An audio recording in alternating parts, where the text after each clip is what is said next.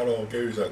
Hello, Jason，我们今天要来聊一聊二零二零的欧洲国家杯足球赛。今天晚上就有第一场，三点凌晨三点就有第一场，意大利。跟土耳其对啊，你觉得意大利跟土耳其这一场比赛，你比较看好谁会获胜？平手，为什么你会觉得平手呢？意大利可是足球战绩一向非常好的欧陆强国啊，虽然近几年他们的战绩不好，二零一八世界杯还被瑞典淘汰青黄不接，但是这一次他们在资格赛十胜零败，而且进了三十七球，只丢掉四球，阵中也是又培养出了蛮多的强大的球员。为什么你会觉得会平手呢？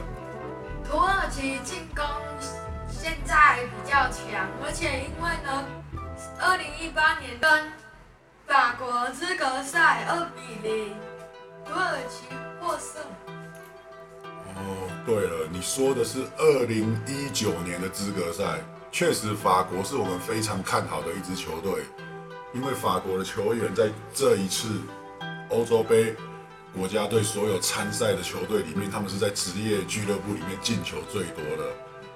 结果他在他在资格赛的时候输掉的比赛，全部都是输给土耳其，一和一负都是土耳其。法国对土耳其是完全没有办法取得胜机，而且你说的是那一场土耳其二比零打败法国的那一场，是吗？对，那一场确实是让人觉得，我也因为这一场有想过说，土耳其是不是因为这样子而可以成为所谓的一个这一届比赛一个很可能会让大家很意外的黑马。他们他们跟法国的比赛中得分的也刚好就是二十二号的在意甲萨罗斯踢球的爱汉是非常看好他，他是有得到的一个头槌得到一分。意大利的攻击不强，对不对？对，意大利在资格赛打的都是什么阵势啊？三六一，对，意大利，其实我一直没有很喜欢意大利这个球队，因为他们就很喜欢打这种所谓的三六一的铁桶阵，他们的后卫后防确实是非常的强大，可是这种防守型的比赛又在凌晨看了很容易让人家睡着，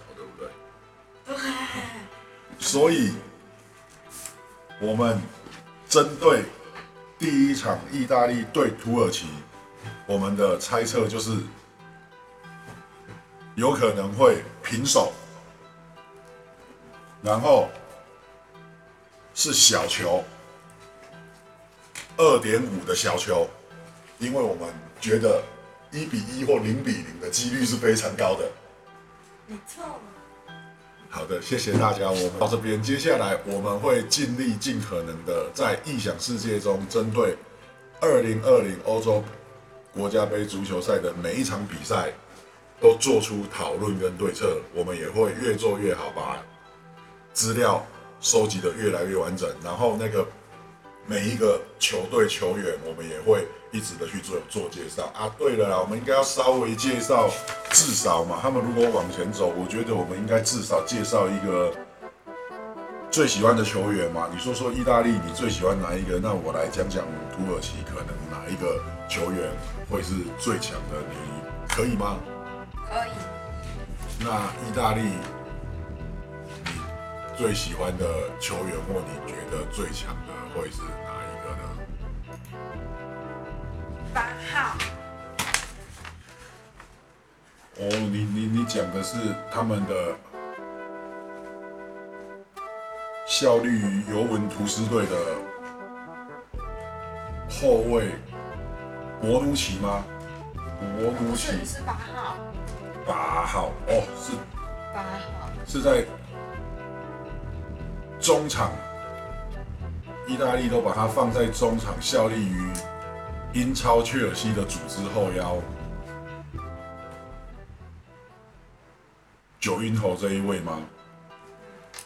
对，是他现在他他现在在切尔西以他为后场组织者，已经据说欧冠的冠军，所以说确实意大利这个八号绝对是他们攻守重心的一个平衡。如果他有优秀突出的表现，那么意大利的得分跟后防都会是相当强悍，令人难以突破的。那在土耳其的部分，其实我们要注意的就是中后卫。土耳其这种中后以中后卫比较强势，在比较没有那么强权的球队里面是蛮常见的。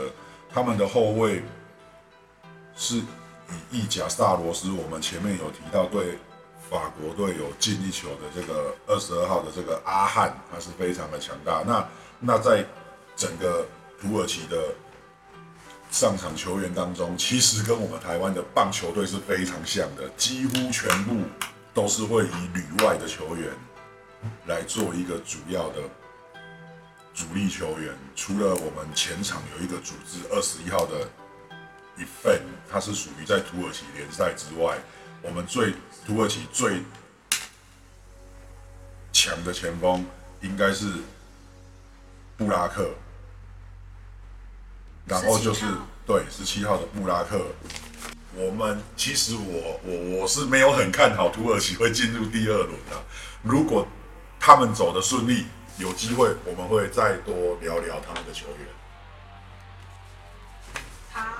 至于意大利，分在这一组 A 组里面有意大利、土耳其，还有瑞士、威尔里斯。对，意大利 A 组有意大利、瑞士、土耳其、威尔斯。那么，意大利晋级的几率应该是非常高，所以我们后续会有更多的机会来聊聊意大利的球员。